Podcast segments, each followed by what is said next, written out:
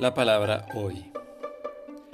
Apareció un hombre enviado por Dios que se llamaba Juan, como testigo para dar testimonio de la luz, para que todos creyeran por medio de él. Él no era la luz, sino el testigo de la luz. Este es el testimonio que dio Juan cuando los judíos enviaron sacerdotes y levitas desde Jerusalén para preguntarle, ¿quién eres tú? Él confesó y no lo ocultó sino que dijo claramente, yo no soy el Mesías. ¿Quién eres entonces? le preguntaron. ¿Eres Elías? Juan dijo, no. ¿Eres el profeta?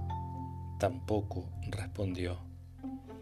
Ellos insistieron, ¿quién eres para que podamos dar una respuesta a los que nos han enviado? ¿Qué dices de ti mismo?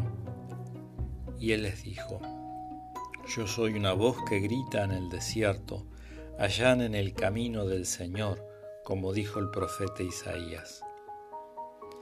Algunos de los enviados eran fariseos y volvieron a preguntarle, ¿por qué bautizas entonces si tú no eres ni el Mesías, ni Elías, ni el profeta?